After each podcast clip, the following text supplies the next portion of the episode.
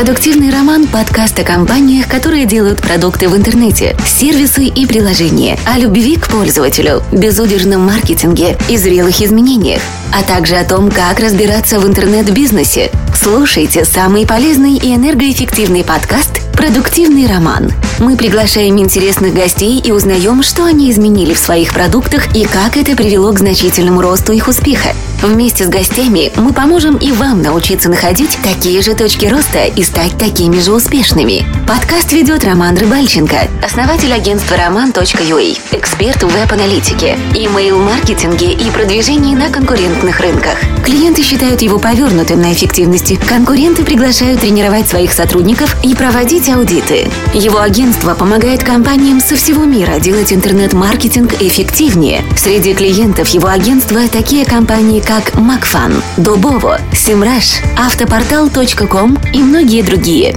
Встречайте, Роман Рыбальченко. Всем привет! У нас десятый выпуск подкаста «Продуктивный роман». И сегодня у меня в гостях Константин Макаров, который, наверное, ты сегодня специально приехал в Киев. По сути, да, у меня было еще одно мероприятие, но главный повод приехать в Киев была встреча с тобой, запуск.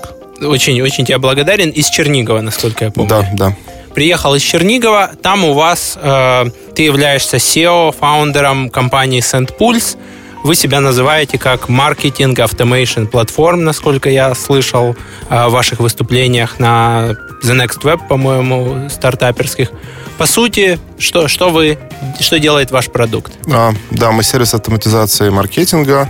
А у нас есть несколько каналов коммуникации, которые предоставляем нашим пользователям.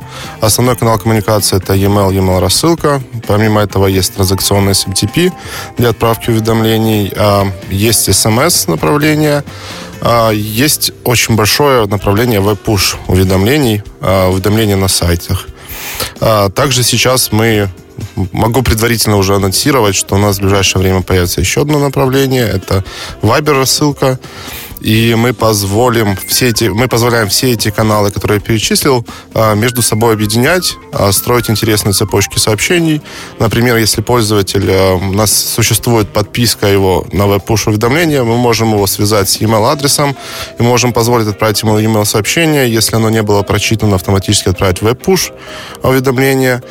Если есть номер телефона, это может быть Viber сообщение, если Viber сообщение не было доставлено, может пойти смс-сообщение и так далее.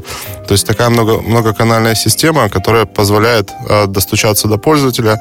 Плюс есть очень много всяких э, профессиональных инструментов э, необходимых и персонализации, и сегментации, и цепочки сообщений. В общем, такой большой крупный комбайн, который мы продолжаем развивать.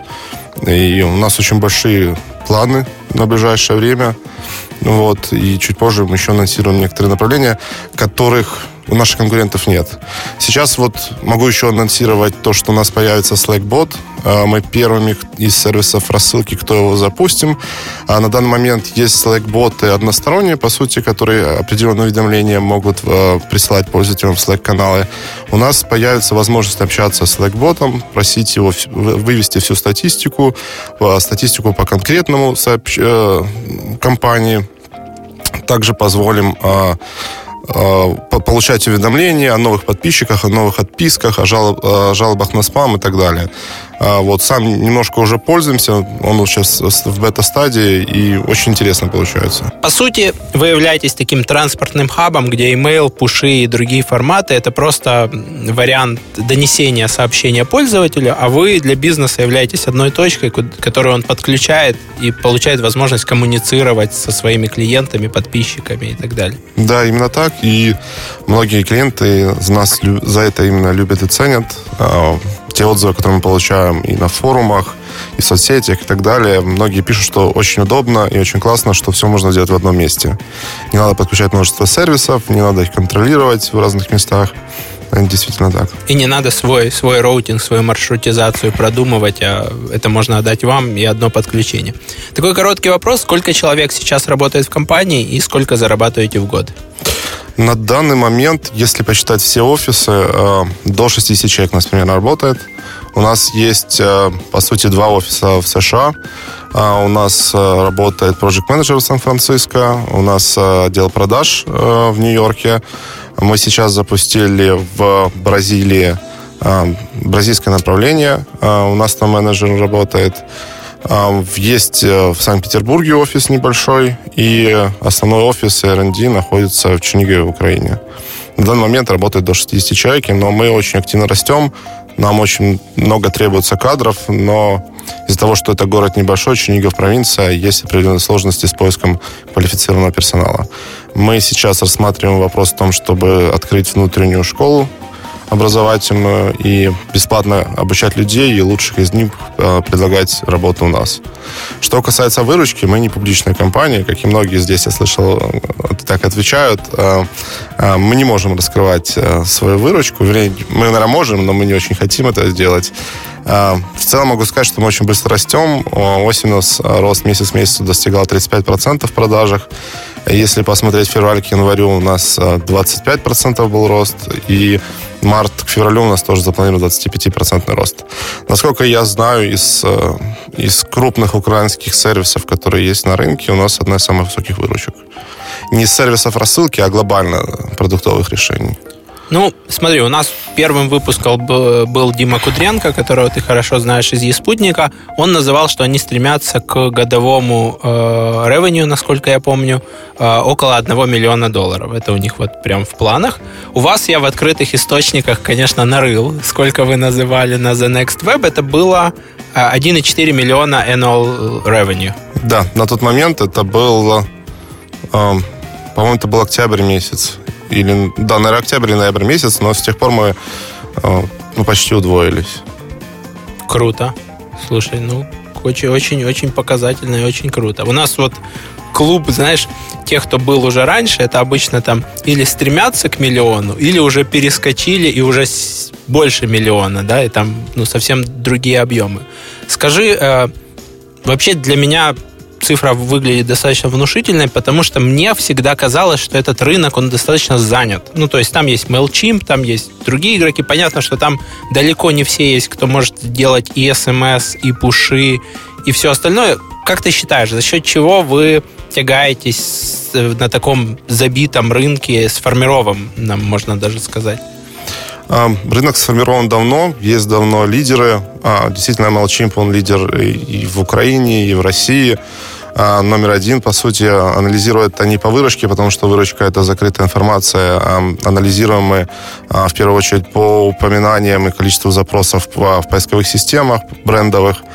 Вот. Они лидеры, но особенность то, что они перестали расти относительно других конкурентов. То есть конкуренты в Украине в России начинают их постепенно догонять, забирая долю.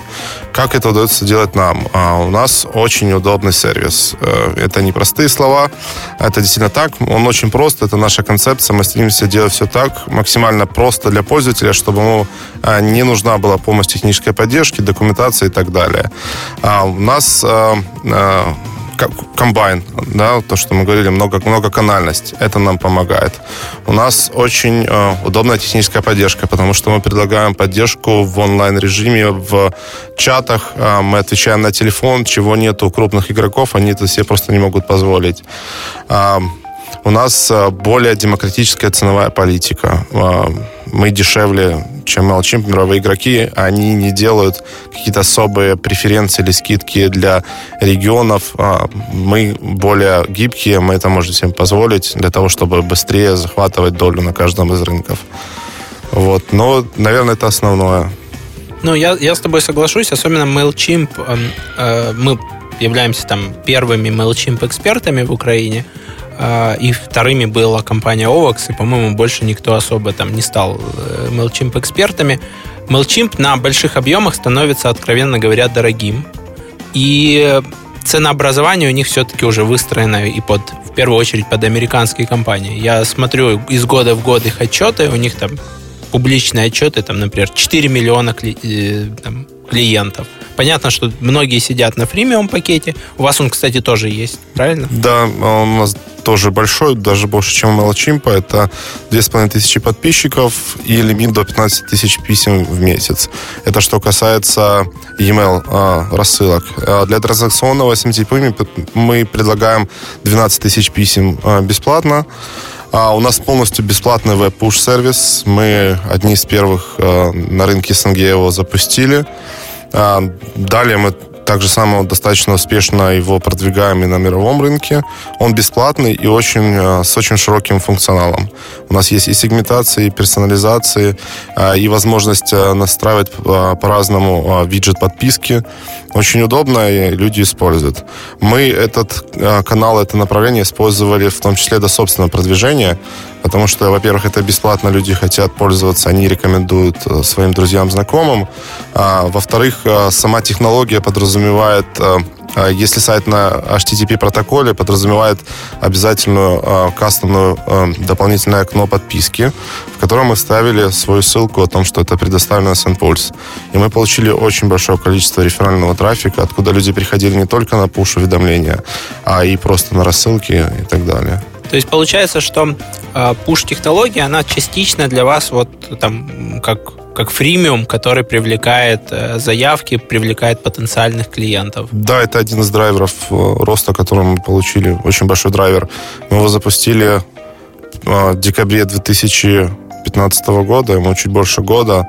У нас сейчас подключено более 15 тысяч сайтов в нашей системе. Единственное, что сейчас есть нюанс, а, то, что Google требует и устойч... упорно а, требует переходить на HTTPS протокол для сайтов. И в таком случае просто пропадает а, наша ссылка, предоставленная с Impulse на кастомном окне подписки. Там какое-то техническое ограничение, да, получается, а, при сама, переходе? Сама технология веб-пуш уведомления, она работает только на HTTPS сайтах. А если сайт на HTTP, то мы предлагаем специальное решение, когда человек э, предлагается подписаться, э, в, в поп-ап окне появляется страничка, где э, э, страница на нашем сабдомене, на HTTPS протоколе. И вот на этой страничке мы уже пишем, что это предоставлено с Impulse, и вот за счет этого, за счет того, что если большой сайт, он может иметь э, десятки тысяч э, посетителей в день, э, примерно около 40-30% когда видят окно предложить, предложение подписки на push, соглашаются, появляется окно, соответственно, очень неплохой трафик мы получаем. Получает, ну, получается, что вы как бы Э, чтобы сайт не заводил себе SSL-сертификаты HTTPS, вы делали там, да. условный, ну, не white label, да, вот как, знаешь, как на процессинге ты заходишь, и там может быть логотип там магазина, но при этом там процессинг, это компания такая-то. Да, да, именно так. То есть мы упростили пользователю жизнь. На тот момент, э, когда мы запускали чуть более года назад, это направление э, HTTPS сайтов было значительно меньше, чем сейчас. Вот. Уже с тех пор некоторые наши, ну, многие пользователи перешли на HTTPS, и просто э, с точки зрения технологии им надо было перегенерить, получить новый код на сайт. И многие мы уже сейчас видим по статистике, переключили свои сайты с HTTP на HTTPS. Я понял. Скажи, э, вот нас слушает много там продукт-оунеров, людей, которые продвигают свои продукты, создают свои продукты. Э, вот тем более у тебя есть очень много опыта по тому, как работают имейлы, смс -ки. Вот я честно скажу тебе, я подключал пуши на старте их появления. По-моему, был такой сервис Goo или как-то так. Наверное, он тоже сейчас есть. И я как-то не почувствовал от них эффекта. То есть мне показалось, что процент открытий кликов ниже, чем в email рассылке. Возможность проконтролировать, доставлено это сообщение или нет, практически тогда не было. И я в итоге для, для себя где-то внутри решил, что да ну, зачем мне эти пуши, я лучше буду имейлы собирать. Потому что при тех же затратах там, времени или усилий мне лучше, чтобы человек появился в имейле. Что, что по вашему опыту? Насколько пуши действительно хорошо работают на OpenRate и для какого типа сайтов, продуктов они работают? Угу. А, вообще пуши, они значительно более эффективны, чем email рассылки с точки зрения количества переходов, которые можно получить. А, сейчас у нас а, в самой внутри системы есть а, отдельный дашборд, который показывает определенные числа открытий, доставки и переходов по пуш-уведомлениям ежедневно. Сейчас средний уровень перехода по доставленным пушам в районе 10%. То есть каждое десятое push-сообщение, оно нажимается, и пользователь переходит на сайт. Что Это... достаточно немало, потому что обычно в email-маркетинге у тебя там 2,5-5% где-то так. Да, да, абсолютно. Поэтому значительно более эффективно. Когда мы только запускали, технология была нова, а люди интереснее было, они более э, лучше относились к push-уведомлениям, им, э, и коэффициент э, кликабельности доходил до 20%. Но здесь все индивидуально. Кто-то шлет интересный контент. А если это, допустим, новостной сайт, и какая-то топ-новость выходит, ее надо своевременно доставить, это лучший способ ее доставить. Потому что email-рассылку могут прочитать в другое время, в другое место, но, может быть, уже не актуально. Веб-пуш идеально подходит для новостных сайтов. Вот а, на новостных сайтах коэффициент а, перехода может быть значительно выше хорошо работает, в принципе, для продуктовых компаний WebPush. Мы используем, например, э, внутри сервиса его. Если пользователь подписался на, э, на WebPush уведомления, мы им присылаем информацию по факту э, доставки рассылки, какой процент открытий, переходов спустя сутки, когда появляется новый подписчик, определенные другие информационные уведомления о том, что, допустим, подписка заканчивается, не забудьте продлить и так далее. Вот. Есть Template Monster, тоже а, компания с украинскими корнями, которая активно нас использует, а, они очень успешно проводят акции, распродажи через веб-пуш уведомления. Я знаю еще одну продуктовую компанию, которая предоставляет ШВ софтвер, программное обеспечение с трильным периодом, они после скачивания продуктов высылают через определенный период купон на скидку, который тоже помогает им конвертировать лучше лиды в продаже. Вот. То есть технология, она эффективна. Есть технологические особенности, например, то, что э, на Mac-устройствах при отправке сообщения автоматически получается статус «доставлено». То есть невозможно узнать, доставлено сообщение на самом деле или нет, и живой этот подписчик или нет. Но таких нет проблем на других платформах и с другими браузерами. Вот. Ну, по факту э, получается, что кроме новостных сайтов, это вариант отправлять notification, да, в основном, или уведомления о распродажах, да, что мы да, стартовали да. распродажу при этом не отказываясь от других каналов, насколько я понимаю. Естественно. К тому же э, именно наш сервис позволяет использовать цепочки сообщений, когда, э, если пользователь не прочитал e-mail сообщение, можно отправить веб-пуш и этим усилить. И есть возможность, наоборот, отправить веб-пуш, и с него перехода еще доставить сообщение в почту. Очень, очень интересно. Я читал, и вы где-то это прям явно указываете на сайте как, как вашу фичу, о том, что у вас есть искусственный интеллект, который помогает поднять открытие рассылок. Вы даже указывали где-то до 70%. До 70% это в комплексе. А, у нас действительно есть искусственный интеллект, причем а, мы сейчас реализовали в двух интерпретациях это. А, мы сейчас подключаем это по запросу пользователей, то есть это не автоматически подключено всем. Наша система позволяет определить, в какое время и через какой канал лучше всего доставить сообщение пользователю, когда он, скорее всего, в онлайне, когда он, вероятнее всего, чаще всего читает почту, потому что есть еще поведенческие факторы, когда человек работает за компьютером целый день, но почту он читает утром и вечером, составляет какие-то для себя правила. И определяя лучшее время, мы можем э, только благодаря времени э, увеличить до 20% открываемость рассылок. А на данный момент э, наши конкуренты, они предлагают э, отправку в лучшее время, но для всего списка. Они знают, что вот вы находитесь в такой-то индустрии, а, подписчики ваши в таком-то регионе, и они лучше получают, читают почту, если им отправить в 10 утра вторника, например. Вот. А у нас а, решение, оно отправляет письма в течение 24 часов, исходя из анализа подписчика. Но для того, чтобы получить эту информацию, мы должны определить, мы должны собрать достаточно э, информации о поведении подписчика. Соответственно, э, пользователь должен какое-то время использовать наш сервис для того, чтобы мы собрали информацию о его базе. И в идеале, чтобы он был не только в базе у одного клиента, а у нескольких. Да, да. да. Чтобы... Причем, но есть понятие конфиденциальной информации, и кто-то хочет делиться этой информацией с другими, кто-то не хочет, поэтому есть возможность э, в настройках выставить, учитывать, определять лучшее время отправки с учетом только собственных, или делиться со всеми, но тогда вы тоже можете использовать их информацию, в какое время лучше доставлять. Интересно. Я бы наоборот бы делал. Если вы хотите эту фичу, то делитесь с общим э, искусственным разумом. Если вы э, хотите сами определять, то тогда вы можете не делиться. А, просто здесь Э, надо для себя просто понять, что лучше поделиться, какие есть риски, либо просто какое-то время, там, в течение нескольких месяцев использовать нас, чтобы собрать э, информацию по своей базе. Это оба варианта работают, но в случае, конечно, если это общая база, то информации значительно больше. Я думаю, что да, потому что, ну, поделился ты хорошо, даже там твой конкурент использует э, вас же, да, но в итоге вы все равно там можете отправить в условный вторник в 10 утра, что ты, что он, да, потому что там на всех курсах по email-маркетингу все спрашивают там, а когда отправить, да, мы говорим, да, обычно там, даже на своих курсах, обычно лучше работает там вторник, там среда, четверг. Но бывает разные исключения. Бывают базы, на которых мы делаем воскресные распродажи. Бывают базы, где ты там делаешь вечерние распродажи, а не утренние.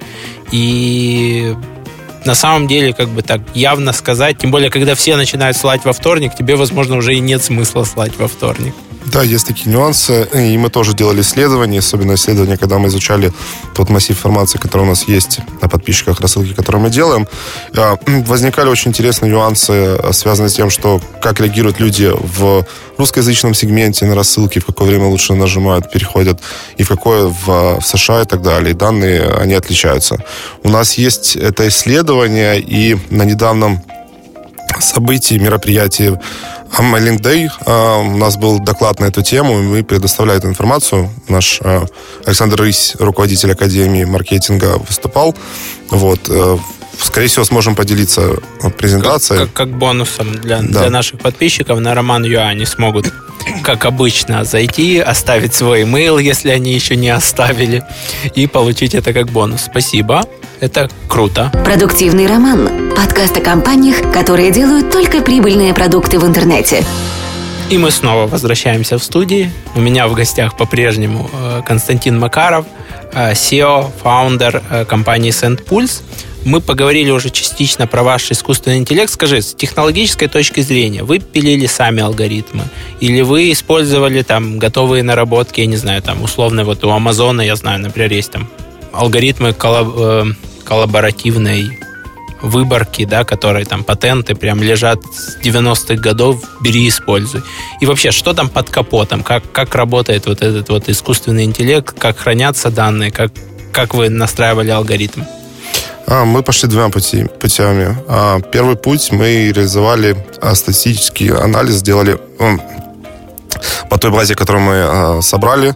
Мы сейчас э, отправляем несколько сотен э, миллионов писем ежемесячно, и, соответственно, наша база уникальных email-адресов перевалила уже за миллиард.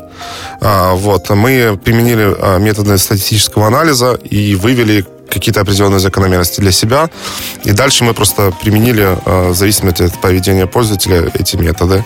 Второй, э, мы подключили еще профессиональную команду, которая занимается искусственным интеллектом.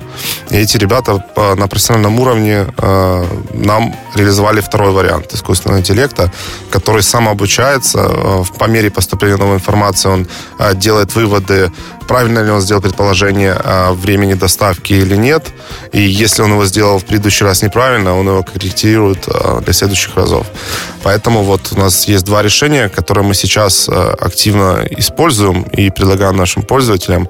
И а, сейчас мы анализируем, какой из них более эффективно, чтобы дальше продолжать э, его развивать. То есть, если я правильно тебя понял, если нет, скорректируй меня, вы взяли какой-то базовый логичный алгоритм, ну, который вот прям лежит на поверхности, и сейчас его сравниваете с умным алгоритмом от, от да, ребят да. из команды. Да, да, да. Это очень правильный подход. Я когда мы зимовали на Бали, общался с э, девочкой из Яндекса, э, которая мне назвала все тот же подход. Она говорит, мы сначала берем прям самый логический, и по опыту он там занимает 20% времени и дает там 80% результата.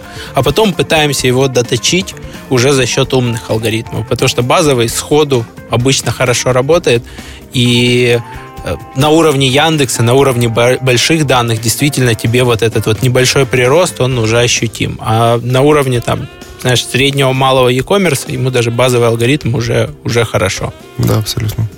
Очень круто. Вы выходите на много географических рынков. Это Бразилия, это США, вот у вас сейчас там появляются Турцию люди. мы сейчас еще запускаем, да. Как вы выбираете страны для выхода? Я немножко предысторию расскажу. А, всегда а, мы для себя считали, что американский рынок, он самый выгодный, он самый крупный. Компания может получить значительно более высокую капитализацию, если она будет работать именно на этом рынке, или нужно хотя бы 40-50% продаж там иметь. Поэтому мы всегда были нацелены на покорение Америки. Поэтому а, в прошлой осенью мы участвовали в программе акселерации в Нью-Йорке. В течение трех с половиной месяцев я и мой партнер по бизнесу, мы там находились, знакомились с менторами, общались с потенциальными клиентами, строили стратегию дальшего выхода на американский рынок, а пока в один определенный момент один из менторов сказал, ребята, а почему вы так сфокусированы на Америке? Почему вы не рассматриваете другие, э, другие страны? У вас э, хороший продукт, у вас хороший результат на ваших локальных рынках, у нас есть и хорошие продажи в Европе, в англоязычном сегменте. Выберите те рынки, которые чем-то схожи э, с теми рынками, на которых у вас самый лучший результат. Это будет означать, что, скорее всего, уровень развития рынка примерно на той же стадии, такая же а, похожая ситуация с конкуренцией, с количеством конкурентов, какие они продукты предлагают. И мы действительно задумались о том, а, какие страны похожи по уровню развития, но при этом имеют а, хотя бы среднего уровня ВВП на душу населения, то есть э, страна должна быть платежеспособная. Вот. И мы пришли к тому, что Бразилия это очень большая страна, более 200 миллионов человек, э, с уровнем ВВП близким к нашему. Вот. Мы проанализировали, какое количество конкурентов, кто ключевые игроки, и приняли решение для себя развивать Бразилию. При этом еще такой небольшой лайфхак, как мы искали кантри-менеджера для Бразилии. У них очень популярный LinkedIn, и мы сделали платное объявление, которое стоило 200 долларов, а, в том, что мы ищем специалиста, который нам построит бы офис Бразилии. А, на а, объявление откликнулось полторы тысячи соискателей. С ума сойти. Полторы тысячи, получив резюме, мы не знали, что с этим делать и как дальше быть. Но быстро пришли к решению, что самый простой способ отсеять, это им написать определенное несколько количество вопросов, на которые люди не замотивированы, они просто сразу отвалятся. Кто-то коротко очень ответит, а кто-то проведет, возможно, исследование. И мы попросили проанализировать, э, какие продукты используют на данный момент люди в Бразилии, э, чем один лучше, чем другой хуже. И за счет того, что нам ответило более 500 человек, мы получили очень неплохой анализ э, рынка Бразилии. Кто же конкуренты, что они делают, кто на слуху и что людям нравится. Э, по итогу у нас был э, шорт-лист из 10. Пообщавшись с тремя в итоге по скайпу, мы приняли решение. Партнер летал в Бразилию, в Сан-Пауло. Там мы лично обсудили все, познакомились, провели очень большое количество встреч. Эм, нам заранее сделали много интродакшенов, э, было очень полезно. Вот, для того, чтобы э, появились партнеры локальные больше. Вот. И Бразилия у нас развивается. Причем Бразилию только с запуском одного сайта локализации мы увеличили в два раза наши продажи. То есть резко выросли конверсии. После этого мы в феврале запустили локализацию самого, а, самой панели. Ну а сейчас мы начинаем активную маркетинговую, начинаем много рекламы пускать на бразильский сегмент. Плюс начинаем то, что мы делаем обычно по контент-маркетингу. Это большое количество статей, размещение статей у блогеров, пытаемся договориться с инфлюенсерами о том, чтобы они нас написали обзоры ну и так далее. Вот. А после этого мы обратили внимание на Турцию. То, что она тоже примерно похожа, тоже большое, большое население, а, а, хороший ВВП на душу населения. А, географически это к тому же недалеко-недалеко летать на встречи, переговоры. Единый вот. часовой пояс. Да, то есть есть очень много плюсов, и на данный момент мы сейчас в стадии а, выбора кантри-менеджера. У нас сейчас два есть топ-кандидата. Один из кандидатов, он работал на одного крупного конкурента, и он его, по, по сути, запускал в этом регионе. Второй сейчас работает э, как аффилиат у другого немецкого сервиса и выводит его на турецкий рынок. Поэтому нам два эти кандидата очень интересные. И вот мы сейчас, э, скорее всего, скоро запустимся. Уже сейчас идет локализация и сайта, и панели. Вот. Очень интересный кейс. Получается, как вы за 200 долларов получили более 500 ответов там с исследованиями э, рынка из которых там провели 10 собес... выбрали 10 человек, провели 3 собеседования и, и стартовали продажи. И это все за 200 долларов. Да, да. Это очень дешевый рекрутинг, проба рынка исследование вообще всего-всего большая часть наших специалистов говорят, вот, LinkedIn не работает, очень дорогая цена клика, ваш кейс опровергает это. Но это с точки зрения именно вакансии, да. А с точки зрения клика э, мы для себя тоже делали тесты. Э, там действительно не все так радужно. Да, да, да. И плюс, как бы, есть, есть перекосы по тому, какую минимальную цену клика LinkedIn хочет со своей аудиторией, особенно если у вас там рынок Бразилии, да, если у вас рынок США, может быть, там 2 доллара за клик или там доллар, это нормально. Это очень хорошо, если 1-2 доллара за клик. Да, да, да, ну то есть там какой-то не очень прозрачный аукцион. Скажи, локализацию вы делаете обычно вручную или у вас уже есть какие-то наработки, как вы локализируете продукты? Мы используем э, сервис специальный, который позволяет нам э, э, наладить работу между нами и переводчиком, который это делает. Этот сервис автоматически через SVM и через Git может вытягивать обновленные константы, обновленные переменные, которые нужно перевести, уведомляет об этом пользователя, переводчика, и он это все делает в панели. Автоматически мы можем в панели вернуть это все дальше в сервис. Я вот точно не помню, как он называется на данный момент, но возможно, позже могу эту информацию выложить, потому что сервис действительно очень удобный для перевода. Э, и вот мы его активно используем. Мы из подобного, если это украинская разработка, то мы использовали Crowdin. Вполне возможно, что это он. То есть это наши тоже украинские ребята запилили, продают на весь мир. И если это другой, тоже можешь прислать мне, я дополню. Ну, скорее всего, это Crowdin, мне кажется. Общем. И это очень отрадно, что это наш украинский сервис. Ну и ребята прям, прям удобно сделали решение, особенно когда у тебя много страниц, много модальных окон, которые появляются, пропадают, и тебе это все нужно отслеживать. Скажи, по контент-маркетингу э, уже не первый раз я это замечаю, и, и мы для себя это, как для агентства, активно используем, э, но мало кто это умеет делать. Какую долю продаж дает вам контент-маркетинг и как он устроен у вас?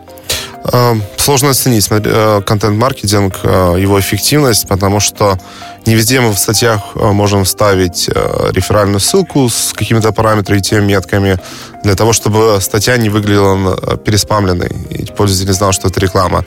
На самом деле мы считаем, что это один из ключевых каналов, потому что нам необходимо развивать свой бренд.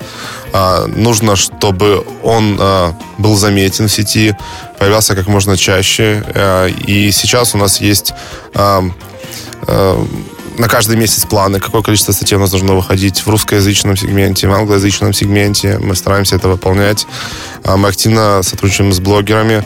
Если в русском сегменте есть биржи статей, биржи статей, биржи площадок, где можно кого-то найти быстрее ускорить, то таких бирж хороших и удобных э, в англоязычном сегменте нет. И здесь приходится работать вручную. А, мы очень много анализируем, где выходят статьи э, у наших э, топовых англоязычных конкурентов. Мы смотрим, где они размещаются, составляем свою базу. Далее сами перепроверяем, стоит ли на этом ресурсе размещаться или нет, и размещаемся. Мы заказываем как статьи напрямую у владельцев этих ресурсов, так и подключаем э, англоязычных копирайтеров, нейтивов, которые пишут статьи под нас. Как, Если... как это у вас устроено внутри? Сколько людей этим занимается? Какие роли? Там есть ну, какое-то распределение ролей? На англоязычный сегмент у нас сейчас работает два человека. А, один, он выполняет большую часть э, SEO направления. Мы не берем ресурсы, которые имеют плохую репутацию. Мы не берем ресурсы с низкой посещаемостью, потому что ну, статья не нужна нам ради ссылки. Она должна быть работать в комплексе. И чтобы люди читали, узнавали о нашем продукте, но и при этом какая-то SEO-составляющая оставалась.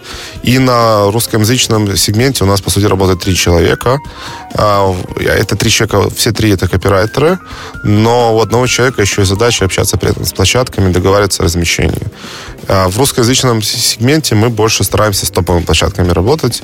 А, мы научились под них писать статьи, мы понимаем, что они любят, какие у них требования, и для нас нет проблемы разместиться при желании. Плюс мы, например, ресурс Хабр-Хабр, мы покупаем там подписку, и мы активно размещаем статьи, оттуда есть и переходы, но мы делаем это циклично. То есть какой-то период мы размещаем, потом ставим паузу, потом опять.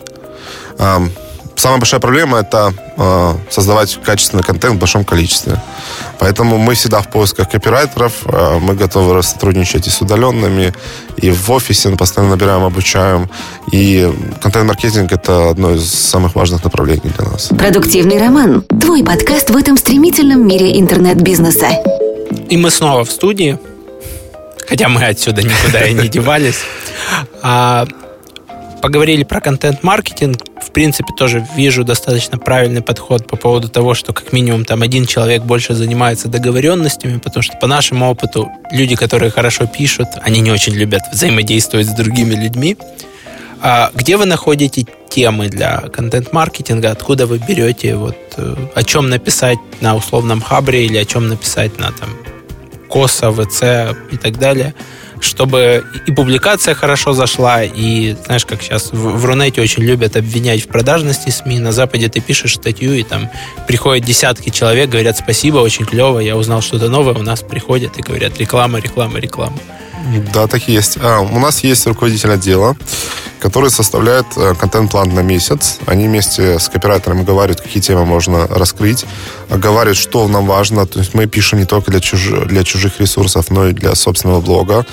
И мы э, вместе с SEO-специалистами выбираем тематики, которые полезно нам раскрыть на нашем ресурсе. Вот. Плюс мы э, раскрываем, пишем те статьи, которые могут больше подсказать пользователю, как можно эффективно использовать те инструменты, которые есть в нашем сервисе. И такие статьи, естественно, подходят больше только исключительно для нашего блога, для нашего ресурса. Вот, составляется план на месяц, и далее э, все действуют согласно ему. Я понял.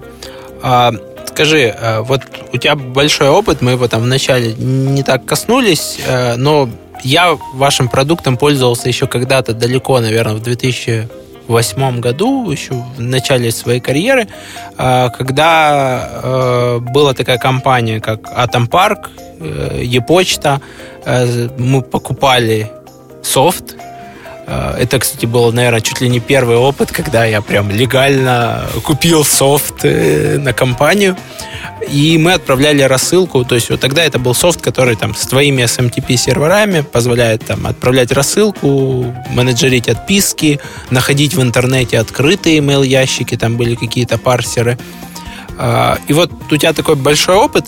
Скажи, какие ты помнишь кейсы значимого роста или падения продукта, Э, или метрик продукта э, после, после изменений. Да? То есть что, что после того, как вы что-то меняли в продукте, росло, падало, какие вот такие кейсы ты можешь вспомнить? Угу. А мы сейчас говорим о продукте 2008 года или вот сейчас? Whatever. Whatever, то есть э, любой кейс, который ты вспомнишь, там ценообразование поменяли, фичу по-другому завернули, э, запрограммировали какую-то вещь там и, и все на, начало расти или наоборот падать, там угу. выкатили новый дизайн сайта, вот э, Ваня рассказывал в прошлый раз, там новый дизайн стора и все попадало в продажах, то есть ну не, не критично в привязке там э, сейчас к Центпульсу или там Е-почте или Атомпарку? Мне сейчас в голову приходят два очень хороших кейса. Э, один не связан с импульсом, связан с Атомпарком, в котором я раньше работал. Э, как раз вот история слушал один из твоих подкастов, там рассказывается, что вот сайт, он очень ужасный, древний, какой-то невозможный, и люди решили обновить, и в итоге потом все обвалилось, потому что у людей есть привычка к чему-то, и они привыкли, что вот это должно работать вот так-то. Когда-то что-то новое появляется, им это неудобно. У нас обратный кейс, э, вот был э, сайт, он был, не был основным, он был второстепенным для продаж. И, но он был очень древний с точки зрения дизайна, юзер, э, интерфейса и так далее. И когда его обновили, осовременили, а, продажи на него выросли в три раза. Но это был вот как раз где-то 2008, может, 2009 год, когда был очень большой прогресс э, в развитии сайтов, в их дизайне и так далее. И все очень быстро менялось. Вот. Э, сейчас это все более плавно, с моей точки зрения, происходит. Уже есть какие-то стандарты, как-то принято, и что-то нового, глобального сильно не изменяется. Меняются какие-то походы к оформлению, размещению информации, но все красиво, все стильно и так далее. И вот такой кейс, что действительно старый сайт с э, убогим, некрасивым дизайном был виной низким продажам. После его обновления, когда контент, в принципе, остался тот же, просто по-другому оформлен, с другими шапками, с другим хедером, принес значительные результаты. Поэтому... То есть вы не кардинально поменяли контент, что появилась новая информация, там убеждение стало лучше? Форма подачи поменялась. Интересно. Предоставление информации и просто современно. Не было ощущения, что этот сайт забросили в 2008 году, и он не работает, он не развивается. Вот, вот люди, когда, с моей точки зрения, скорее всего, люди увидели, что вот, это современный, это новый продукт, и начали его более охотнее покупать. Чем когда они видели, вот, продукт вроде хороший, но, а может, ребята уже не существуют. Бывает может, не такое. поддерживают, да, больше? Да. Особенно это получается в продаже софтвера, где нужно понимать, что выкатывает новое обновление. Да, то есть с точки зрения а, программного обеспечения важно, что оно существует, что есть техническая поддержка, есть новые версии, баги фиксятся и так далее. Вот, это один из кейсов. Второй кейс, который был с Инпульсом. А, в, опять же, по-моему, в декабре 2015 года а, мы решили изменить э, размер бесплатного тарифного плана. На тот момент у нас было 200 подписчиков, это 1000 писем в месяц. Мы посчитали, мы решили его сделать большим и сделать одним самым большим на рынке. И решили вот сделать 2500 подписчиков. И мы просто для себя провели анализ по нашей базе продаж, какой процент э, прибыли нам приносят подписчики, клиенты, которых количество подписчиков от 200 до 2500. То есть, если мы формально делаем это бесплатно, а сколько мы потеряем денег? И в итоге оказалось, что это всего 4% от нашей прибыли. Ну, соответственно, мы поняли, что мы можем рискнуть таким количеством. Мы это сделали. И в итоге э, это невозможно измерить эффект от этого решения. Но сейчас нас э, очень, очень рекомендуют все пользователи в соцсетях и лично, потому что у нас очень большой бесплатный тарифный план. А, в обзорах нас всегда указывают о том, что мы одно из лучших решений в этом плане. И это вот дает вот такие неосягаемые, те, те вещи, которые нельзя посчитать, но которые действительно важны и помогают. Это помогло нам с количеством ссылок, помогло с рекомендациями. И мы, и мы, мы довольны, что мы это сделали. сравнением, да, да, наверное. И я еще вспомнил, кстати, еще третий кейс. А, вот в декабре 2015 года, у нас все на декабре почему-то пришло этого года, а, мы запустили веб-пуш направление. И мы его запустили платным. А, мы в зависимости от количества подписчиков, это тарифицировалось, причем э, схема с точки зрения веб-пуш это вообще идеально, потому что у тебя количество подписчиков все время растет. Люди приходят на сайт, новые подписываются, каждый месяц ты получаешь все больше и больше денег с каждого сайта, но так как технология была новая, было понятно, что появится очень огромное количество стартапов, которые будут заточены именно под веб-пуш. И они будут принимать, э, делать какие-то интересные вещи, штуки, фичи, и будет очень сложно гоняться за ними с точки зрения веб-пуш. И мы понимали, что мы потом будем одни из многих, которые там, может быть, даже не будут иметь самый большой функционал, и нас перестанут выбирать. Мы поняли, что нам лучше не конкурировать. Мы предоставим этот сервис полностью бесплатно и будем вот, э, опять же, за счет крауд, за счет людей, э, рекомендаций, э, это принесет нам больше пользы, чем финансовая выгода. Хотя за два месяца, тогда, когда мы запустили, за два месяца мы начали генерить около 5% выручки за счет веб-пуш. Но после этого мы сразу приняли решение отказаться. И в долгосрочно, наверное, генерировали генерили бы больше, потому да, что там практически никто не знает, как отписаться. Ну, да. А, так есть. Так и есть.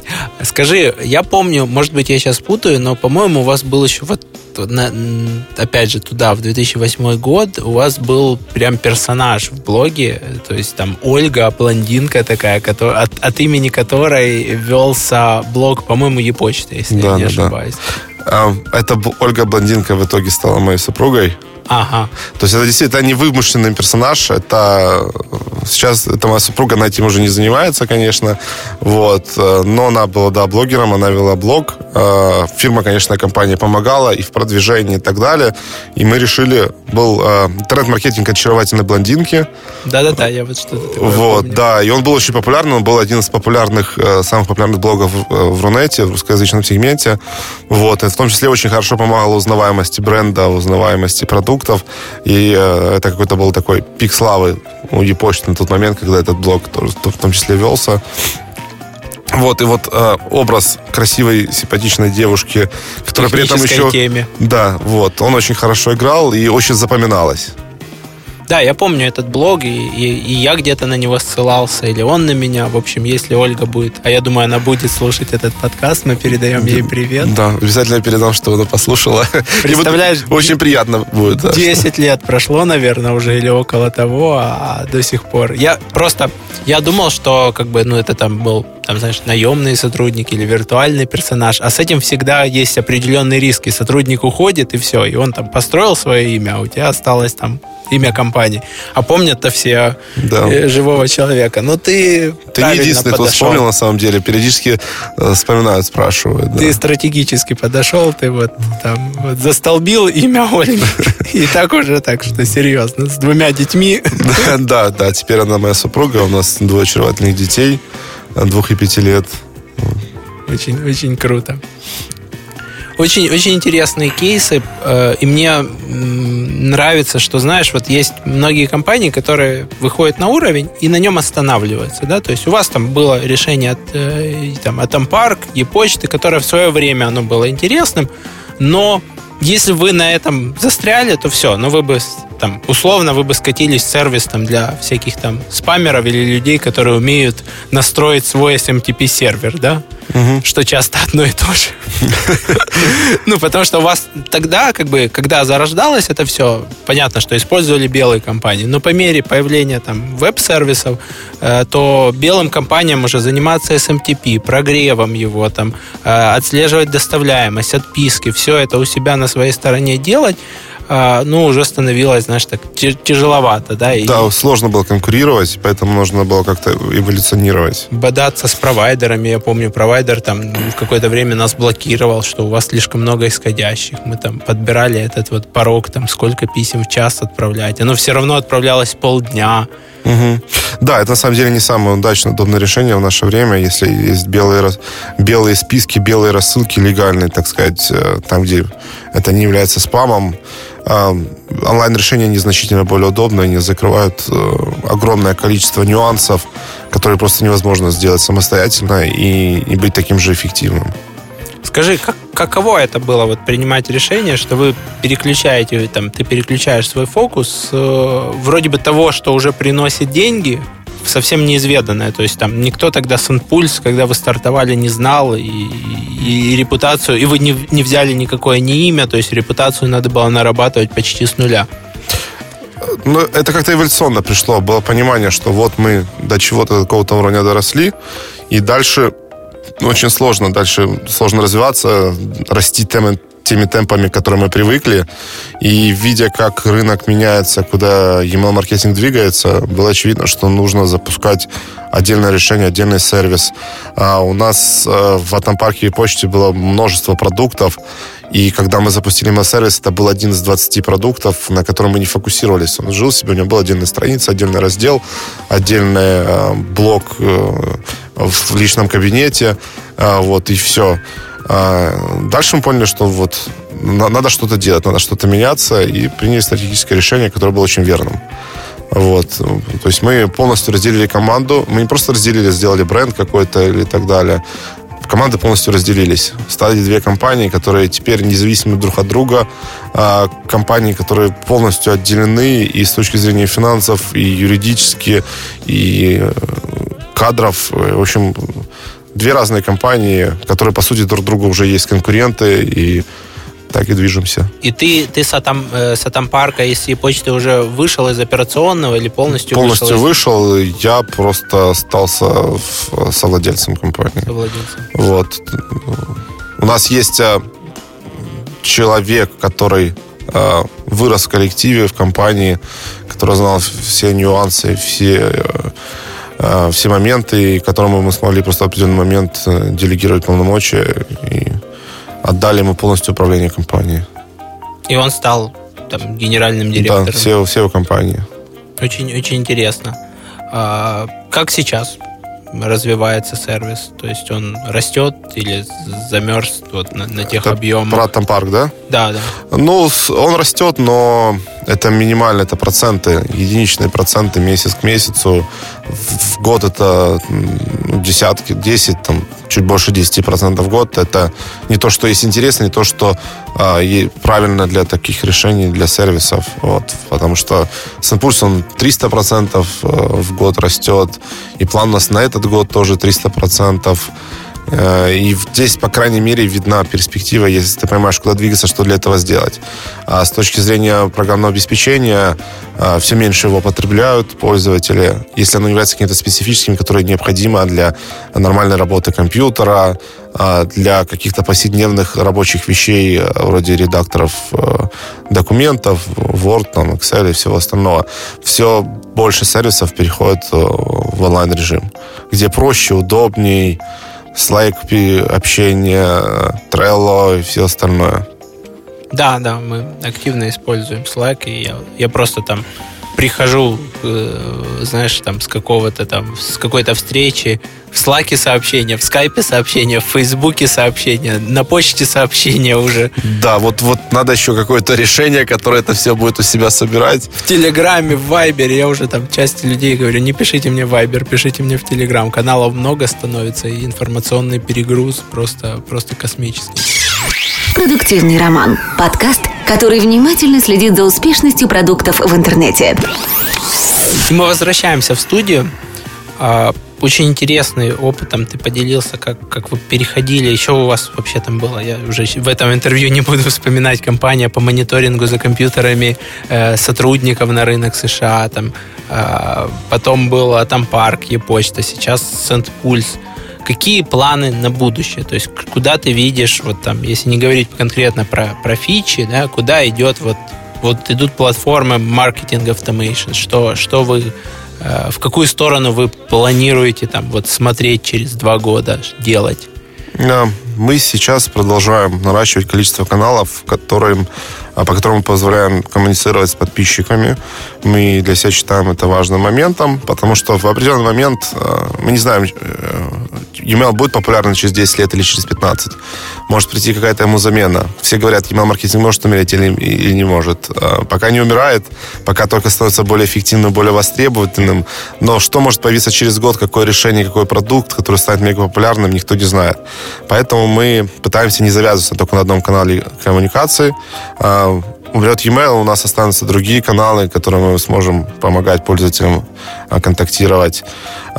Глобально Например, вот такая вещь. Недавно э, MailChimp запустил э, в Facebook э, рекламу. рекламу. Да.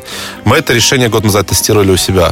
То есть еще когда MailChimp, и, ну, может быть, тоже только планировал это внедрить, мы уже себя это тестировали. Мы хотели внедрить это решение для э, открутки показа рекламы тем подписчикам, которые не прочитали письмо. Но по нашим э, анализам, то, что мы сделали, те цифры, которые получили, это получилось очень дорого. То есть э, стоимость клика была несопоставима с стоимостью прочтения письма в обычной рассылке. Вот. Поэтому мы для себя это поставили на паузу. А вот сейчас увидели, что молчим, э, сделали нечто подобное. Вполне возможно, что мы все-таки добавим э, Facebook как еще один канал коммуникации, который позволит делать еще более разветвленные цепочки сообщений. А в целом, если говорить глобально, куда движется сервис, мы для себя решили, у нас очень успешно получается работать с, с, малым и средним бизнесом.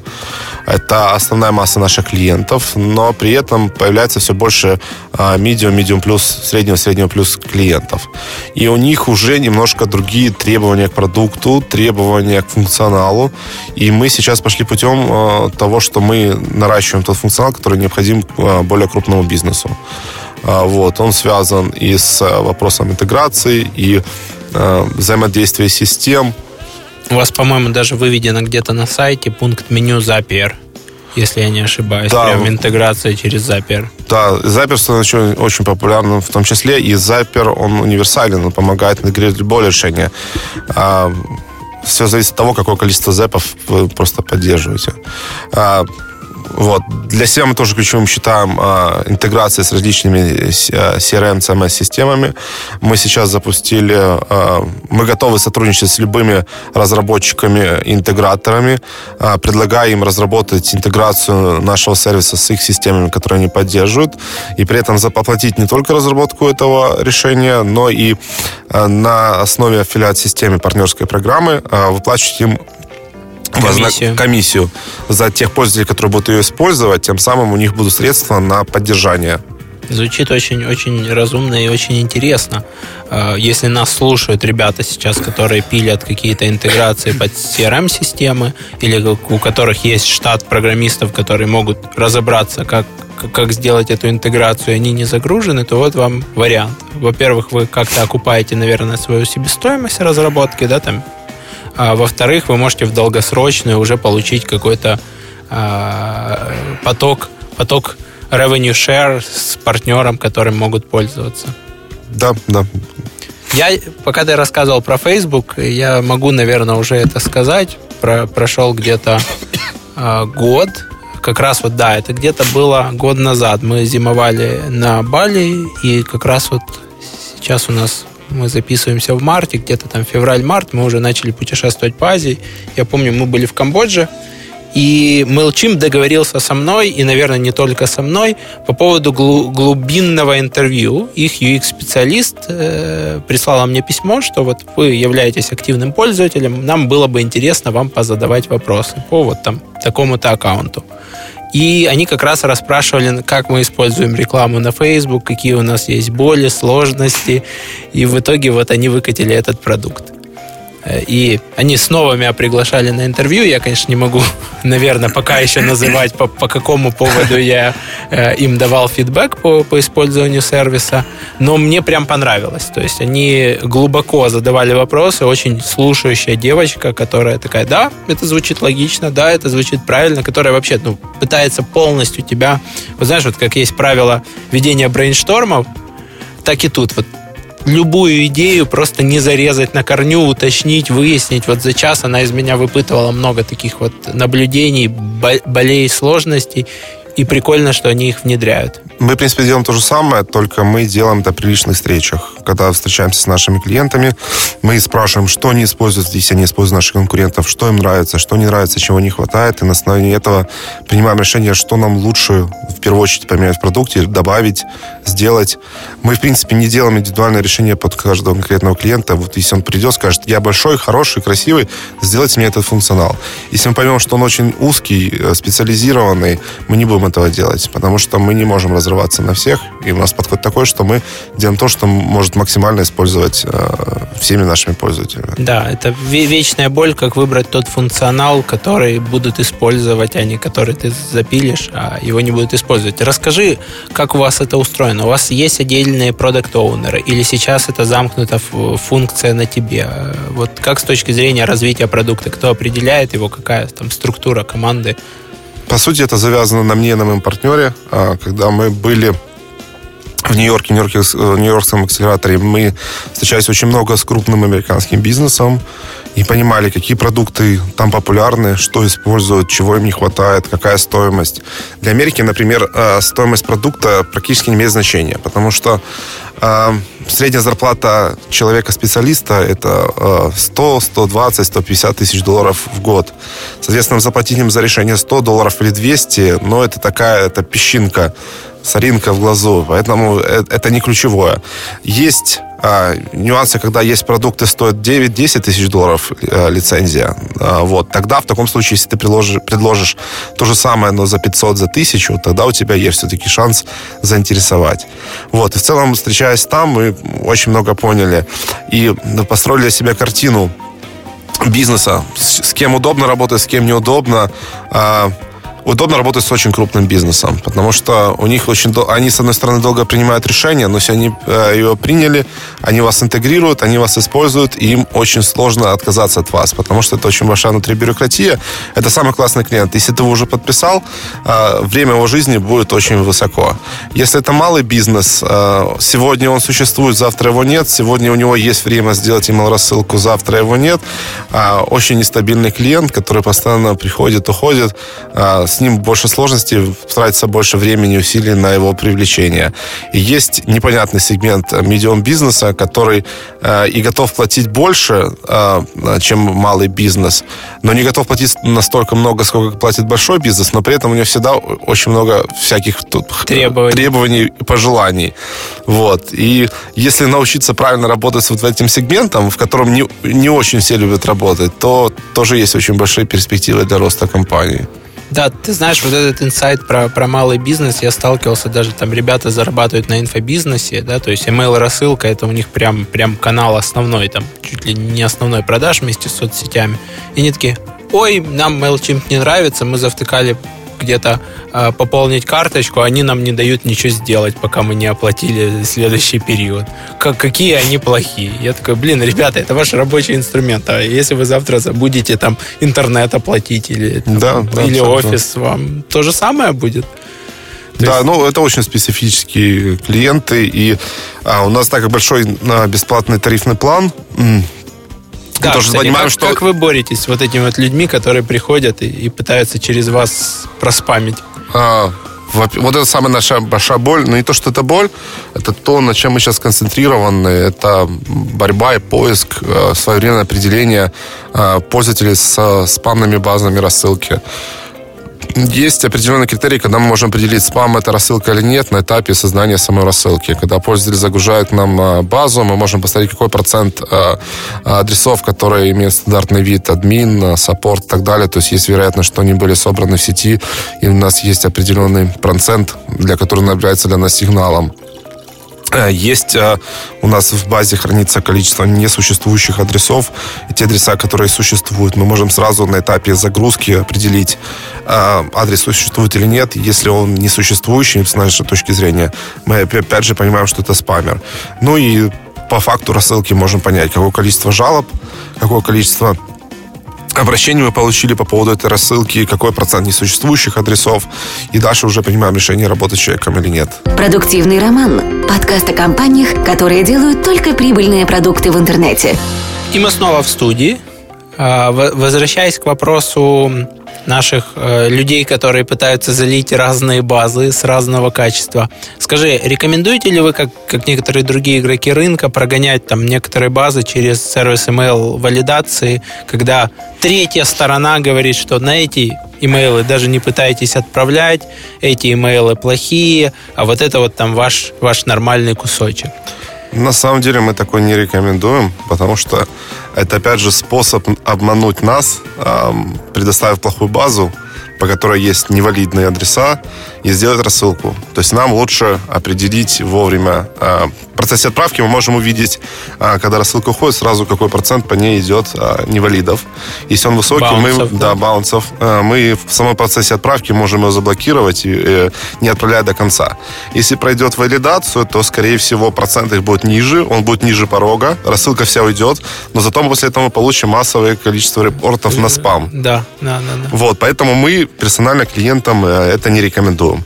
А есть индивидуально, э, если клиент обращается, мы знаем, что это действительно какой-то хороший Белый бизнес. Да, белый бизнес, тред-магазин или что-то такое, где реально хорошая база, но она может быть немножко устаревшая, тогда мы можем порекомендовать. Но, опять же, без указания кого конкретно мы рекомендуем. Но сказать, если вы хотите с нами работать, лучше это все-таки сделать. Да, для белых бизнесов я тебе скажу, что надо, потому что мы часто внедряем клиентам и сервисы там, массовой отправки, и вот то, что вы называете там, SMTP, там, MailChimp называет это мандрилом, да, то есть там персональные письма, спасибо за заказы и так далее. Тоже мы говорим там клиенту, внедряем кусочками, смотрим. У клиента много доменов, много баз, он внедряет все, мандрил начинает жаловаться на то, что у него все, все плохо, потому что оказывается, что это люди подписались 6 лет назад, и никто никогда не проверял, какие там баунсы, отписки, э, нужны людям эти уведомления, да, там, на изменение цены на какой-то там товар или появление новых товаров в каталоге или не нужно и вот там шарахают просто рассылку по, по шестилетней базе. Да, да, и в таком случае мы будем вынуждены отказаться от дальнейшего сотрудничества. Потому что вы можете пытаться, попытаться это объяснить нам, но это уже какой-то человеческий фактор, это уже, насколько мы понимаем, ваш бизнес, и можем называться, что это действительно так вот случайно, потому что база старая. На самом деле, если сделать рассылку, то обычно в, после первой рассылки очень много людей отваливается, ты уже понимаешь, что ты уже не будешь повторно слать на эти невалиды, потому что ты их уже получил. Сервис повторно не будет слать на несуществующие адреса. Тот, кто был категорично против тебя настроен, он уже отпишется, он нажмет репорт спам, мы получим какие-то FBL а, сообщения, уведомления от почтовых сервисов, то, что человек нажал кнопку спам.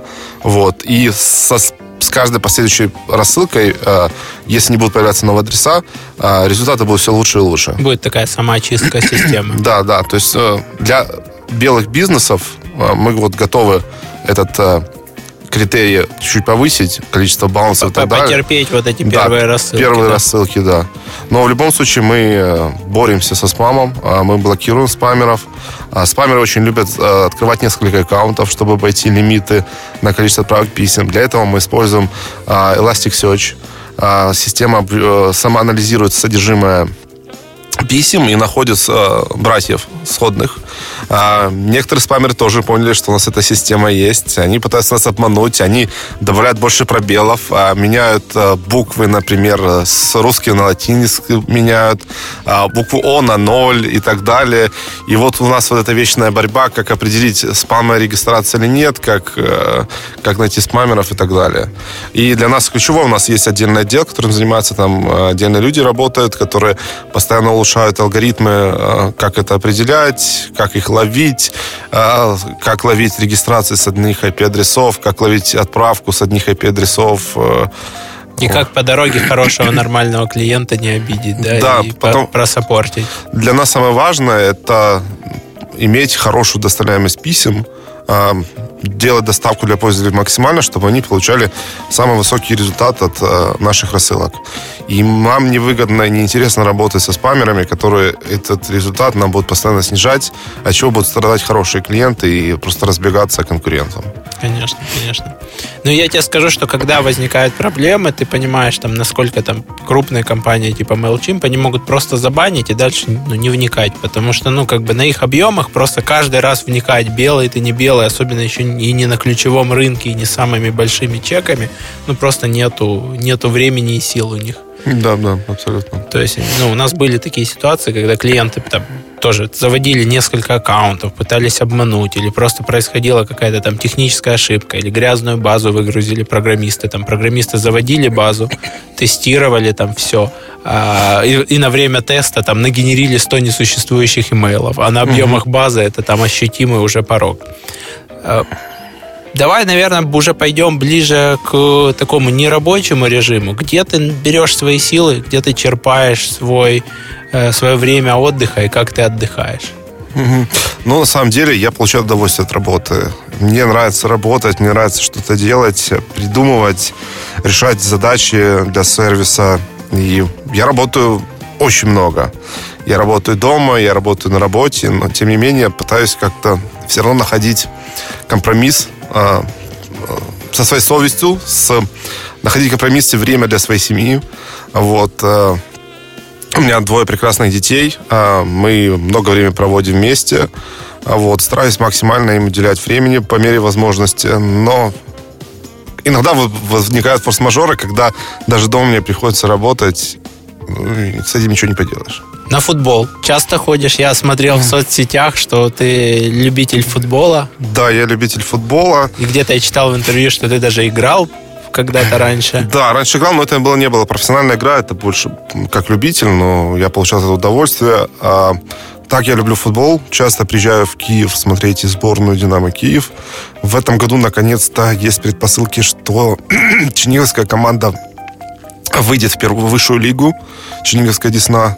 Сейчас в нее вкладывают в инструктуру, и футболистов покупают, и что-то может получиться. И мне а, сколько лет независимости ни одна черниговская команда не играла в высшей лиге украинского футбола. И поэтому есть большая надежда, что наконец-то с следующего года там будет представлен ему родной город. И ты же за Десну болел и до этого, до того, как она Да, выходила. естественно. Потому что я... все болельщики, я знаю, делятся там вот как я. Глори Хантеры это люди, которые приходят на самые там показательные матчи, да, там, или, или смотрят вот когда там э, этот ПСЖ э, против Барселоны. Барселоны. Я такой посмотрел, ну, красота, конечно, как они закатали. Прям там в касание, прям такая импровизация.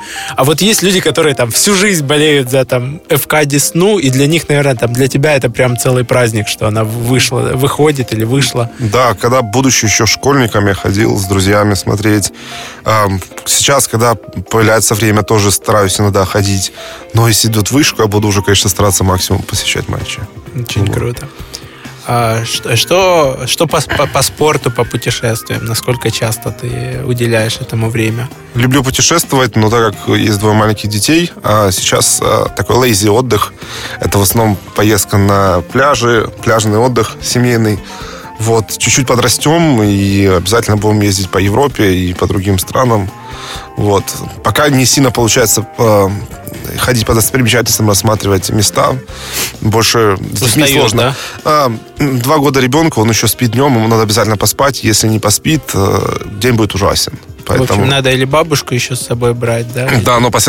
последние поездки мы всегда берем свою бабушку, чтобы хоть как-то самим тоже отдохнуть. Ну, без этого никак.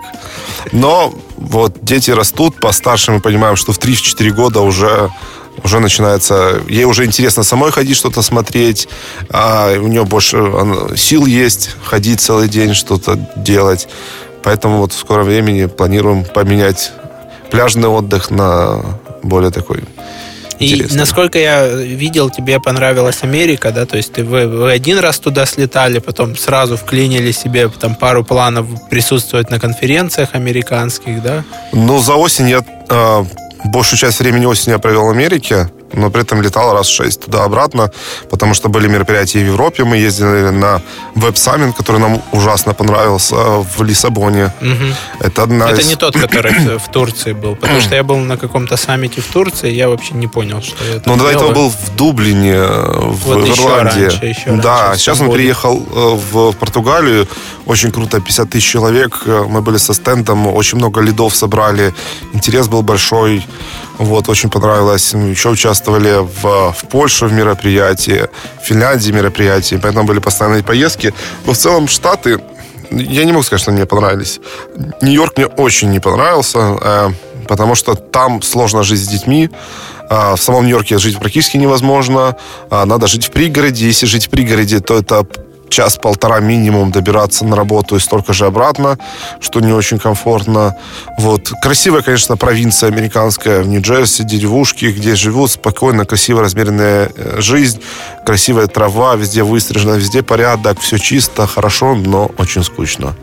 Вот. Поэтому я не могу сказать, нравится, мне не нравится Америка. Далеко отсюда, далеко от э, друзей, родственников, поэтому я бы скорее, мне больше привлекательна Европа, чем, чем Америка больше Европа такая старая, Да, Швейцария, Германия, Австрия, вот тоже очень все красиво, аккуратно, и цены не так кусаются. Ну, в Швейцарии дорого, конечно. В Швейцарии, да. да. В Швейцарии на окраине Цюриха 10 евро шаурма стоит. Это вот я помню, у меня да. был там лейовер.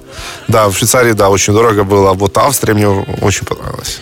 Да, Австрия, соглашусь с тобой. Особенно Австрия, которая ближе туда, к Инсбруку, там, где горы, там, где Я как раз в этом году в Инсбруке был. Вот мы, нас друзья пригласили к себе в свадебное путешествие, нам очень понравилось. Тут, то есть там есть и где побегать, есть где и в ледяное озеро ноги помочить, там прям вот ледяное озеро с, с горы стекает вода холодная, там вся инфраструктура, ты выходишь ногами по разным поверхностям проходишься, там камешки там вдоль, в поперек деревяшки. И, ну, прям там Моторикин парк это называется. Ты mm-hmm. приходишь, и ты там занимаешься прям и равновесие, и какая-то нагрузка, и, и какая-то активация там сил организма. И это просто в австрийском силе. Вот в этой там части очень, очень красивые круто. деревушки, там и, и еда у них вкусная, и сервис хороший. Австрия понравилась очень, да. Когда дети пойдут в школу, думаешь о том, как э, там, поскольку у вас все-таки СААС, да, можно как-то строить это удаленно или, или жить в, э, в других местах, думаешь ли ты? Там, Я типа, пока этом? размышляю об этом. У меня две альтернативы, по, по сути, есть. В Чернигове не так много хороших школ. Поэтому я задумаюсь о том, что, возможно, дать э, ребенка в киевскую школу. Вот. Э, либо вторая альтернатива – это сильно уехать за границу. Но мне, мне нравится здесь, мне здесь комфортно жить. Есть, конечно, много нюансов, которые отталкивают, которые не нравятся, но пытаюсь у себя в голове найти там какие-то объяснения разумные, и почему мне все-таки здесь стоит остаться. И пока эти, эти э, выводы мои все-таки э, перевешивают. перевешивают, да, э, чем желание уехать. Хотя у меня друзья уехали, и тоже довольны. В Голландию, например, одни уехали. Вот, мы в гости скоро поедем. Но в целом пока здесь, пока Украина. И все-таки, хоть у нас и IT-бизнес, и можно удаленно работать, но это все равно немножко другое. А, стоит все равно присутствовать, ну или какую-то часть времени хотя бы проводить с командой, для того, чтобы понимать лучше и чувствовать лучше, что внутри происходит. И вопросы намного лучше решаются, чем э, в скайп-звонках, э, конференциях и так далее. Поэтому пока тут, а дальше жизнь дальше покажет. посмотрим, да. Круто! Спасибо тебе большое за интервью. Я думаю, что наши слушатели смогут вытащить для себя новые подходы, инсайты, попробовать те же пуши. Может быть, я, кстати, после этого интервью снова попробую вернуться к этому каналу. Кстати, по поводу пушей, а, появилась новая возможность в Chrome отправлять не маленькие картиночки, а большие картинки вставлять. Это мы как раз должны вот-вот-вот выложить э, в системе. Выложить, чтобы было И они, другая больше картинка, она более привлекает, и можно больше информации, контента на ней разместить. Ну, вот, соответственно, можно дополнительный процент эффективности добавить. Очень, очень интересно. Поэтому те, кто нас слушает, пробуйте, применяйте. Если у вас будут вопросы после этого подкаста, приходите или в социальных сетях, или на страницах Роман Юа под подкастом. Мы приложим обязательно бонус э, исследования о том, в какое время, как лучше отправлять это все. И до новых встреч. Всем спасибо. Пока-пока. Спасибо, пока. Подкаст «Продуктивный роман» о компаниях, которые делают продукты в интернете, сервисы и приложения. Подписывайтесь на новые выпуски на сайте roman.ua в разделе «Подкасты». Ставьте 5 баллов в iTunes и рекомендуйте друзьям.